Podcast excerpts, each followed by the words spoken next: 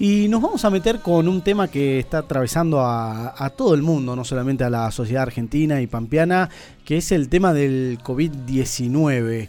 Eh, y en esta tercera ola, por lo menos por lo que por lo que uno puede ver en la Argentina, en otras en otras partes del mundo ya van por la quinta o la sexta ola.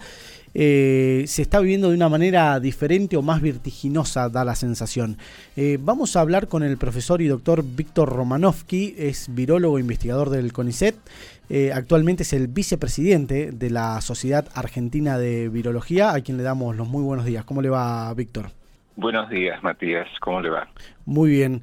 Bueno, Víctor, ¿qué lectura hace de la realidad que estamos viviendo en este momento en la Argentina? Bueno, eh, estamos obviamente frente a una versión diferente de la pandemia por diferentes variables que, digamos, concurren al mismo tiempo.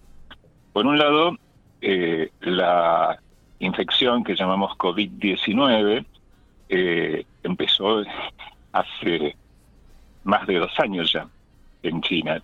Eh, en el primer año hubo una rapidísima eh, campaña de desarrollo de múltiples plataformas vacunales que afortunadamente estuvieron disponibles, aunque con cuentagotas al principio, a fines de diciembre del 2020.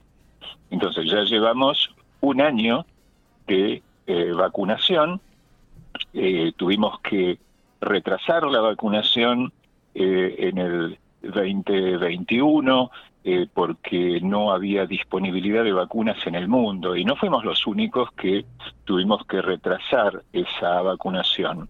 Pero el hecho es que Argentina está entre los países que mejor han vacunado a su población.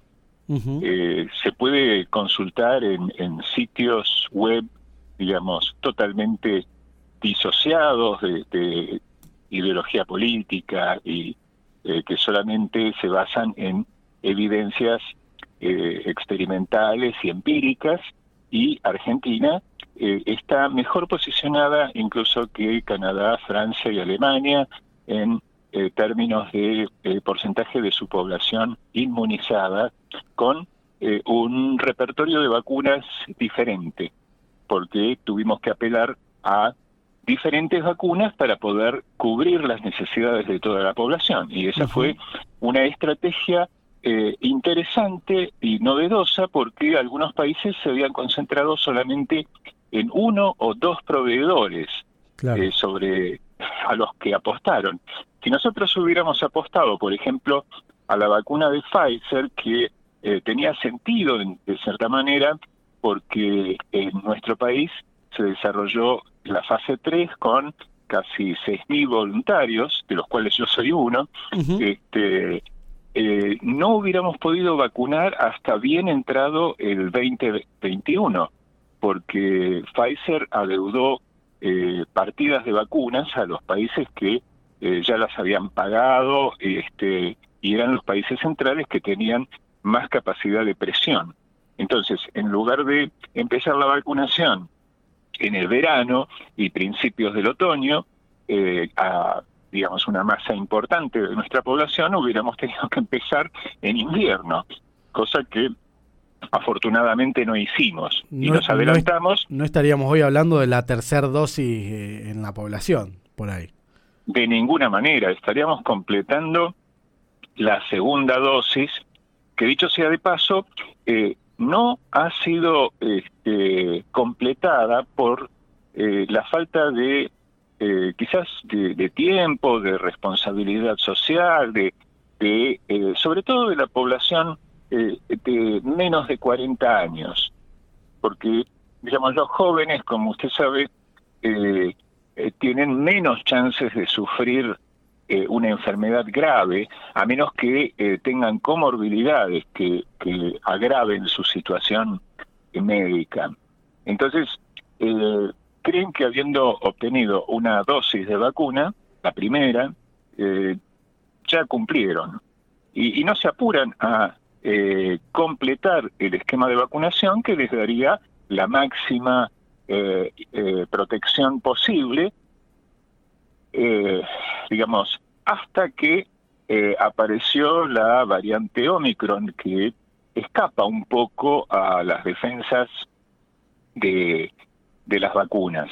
Eh, un ¿qué- poco, digo, Sí. porque escapa eh, en términos de que las personas que tienen el esquema completo se pueden infectar, pero este, igual las vacunas sirven para disminuir enormemente el riesgo de hospitalizaciones y enfermedad grave.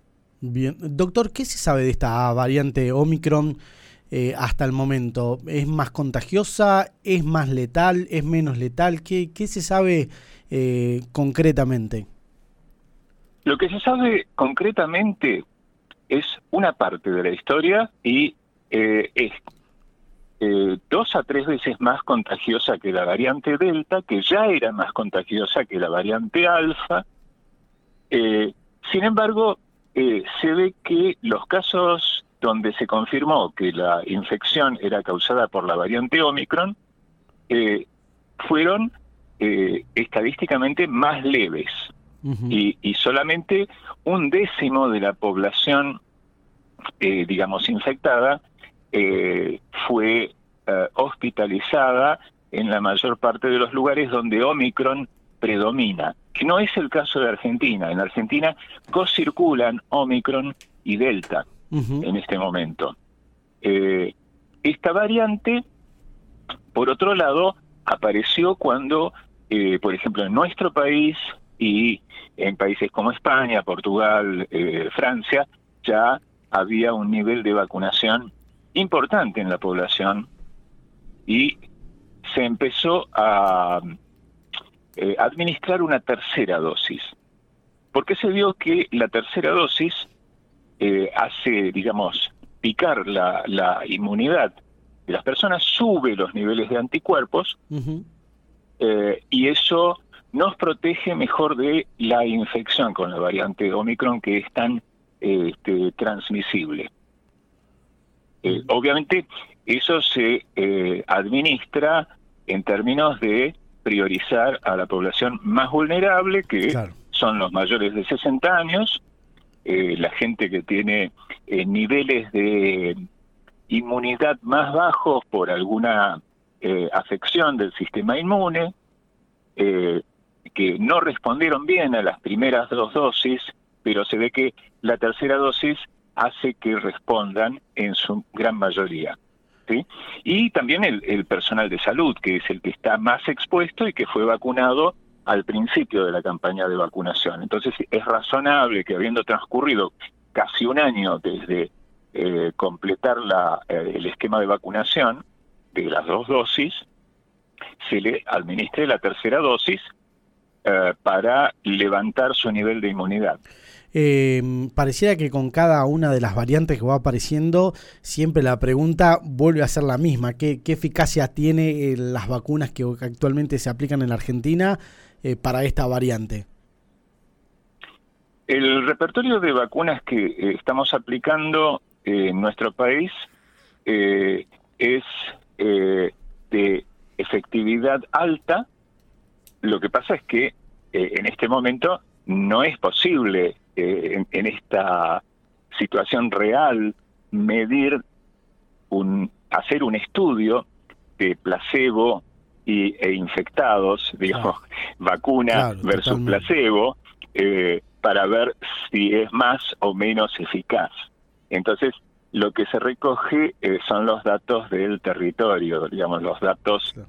de la realidad. No de la prueba. Eh, exacto, es solamente la realidad la que nos muestra eh, cuántos de aquellos que van a parar a unidades de terapia están vacunados y cuántos no están vacunados.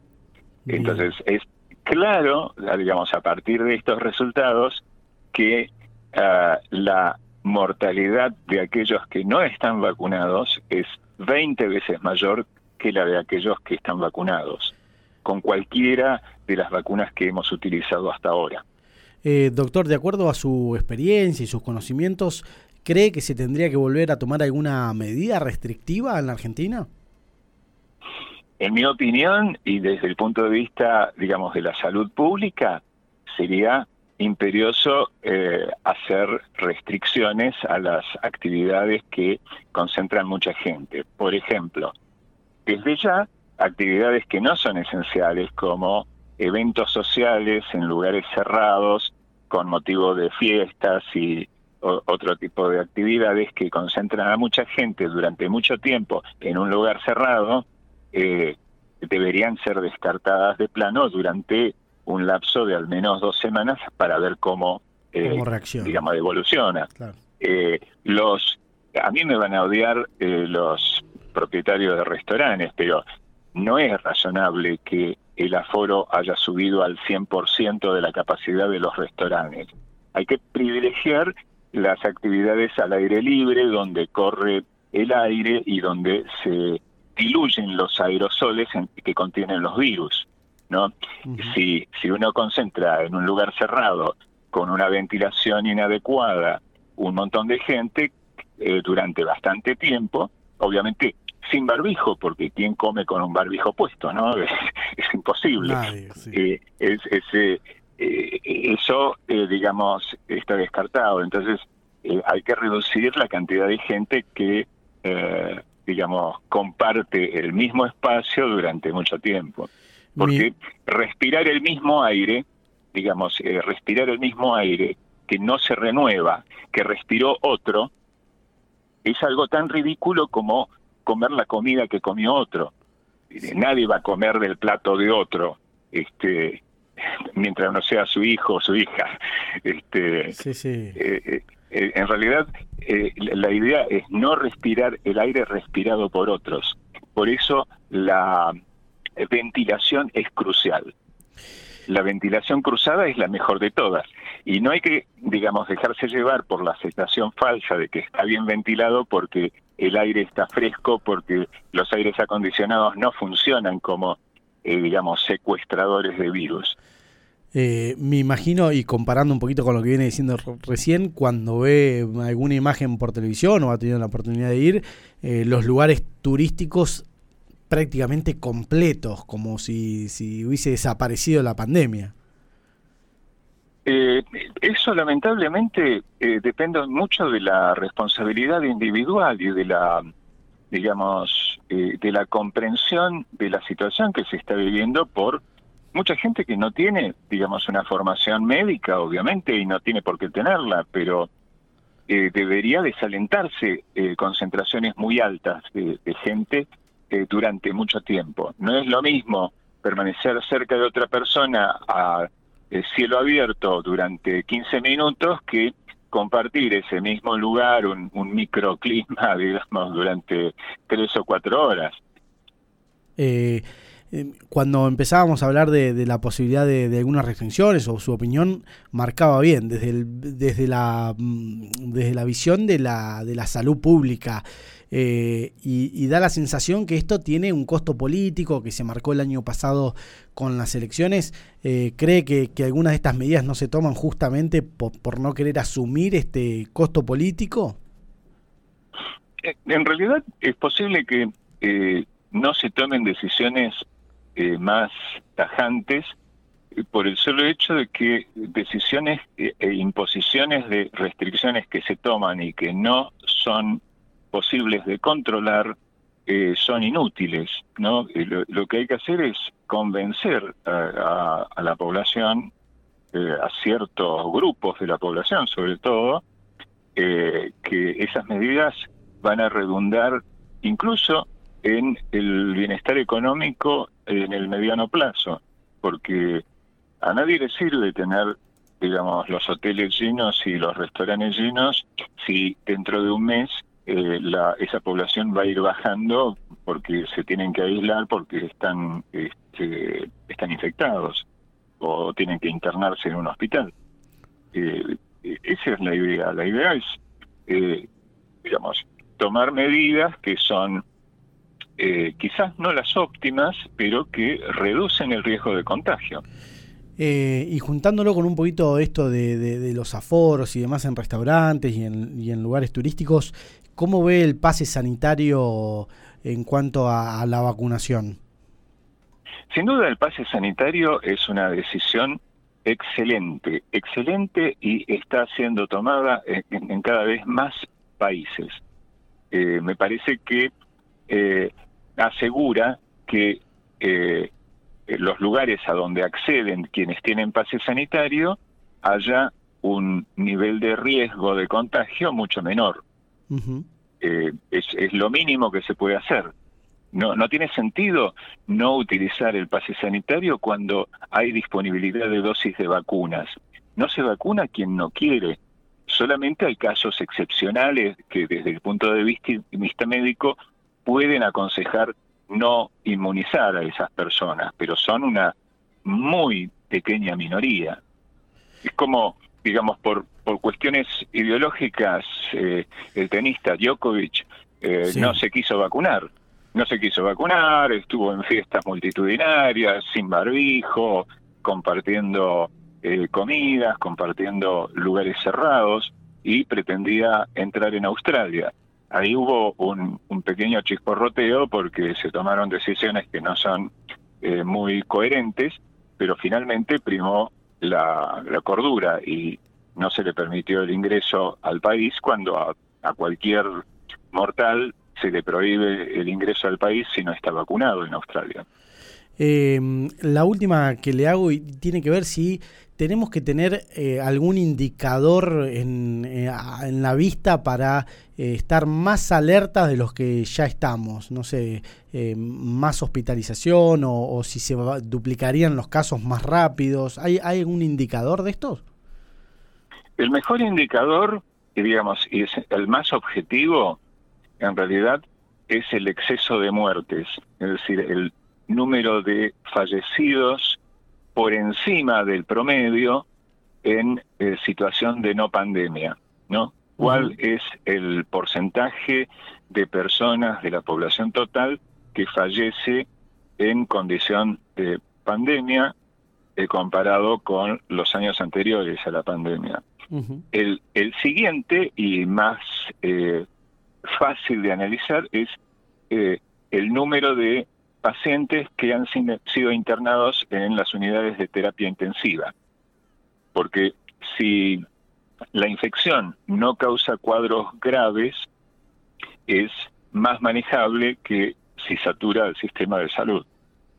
Y eso es lo que está eh, sucediendo en este momento. No está saturado el sistema de salud, pero el tema es que por ejemplo, que de los que hisopan en los centros de diagnóstico, uno de cada dos se tuvo que aislar porque se contagió en ese en esa circunstancia laboral. Eh, lo mismo pasa con, eh, digamos, el personal médico, enfermería, incluso administrativos y, personal de maestranza de los centros de salud. Eh, o sea, que si bien la infraestructura física está eh, incrementada gracias a las inversiones que se hicieron durante el principio de la pandemia, no, eh, digamos, está eh, acompañada de un aumento en el número de personal calificado para manejar al, número de pacientes creciente. Entonces, estamos caminando por un lugar resbaladizo, es decir, que lo mejor que podemos hacer es eh, tomar tantas precauciones como podamos para evitar situaciones de riesgo de contagio. Bien, le agradecemos mucho, doctor, por, por estos minutos y, para prestarse a hablar con, con una radio del interior. No, por nada, fue un gusto.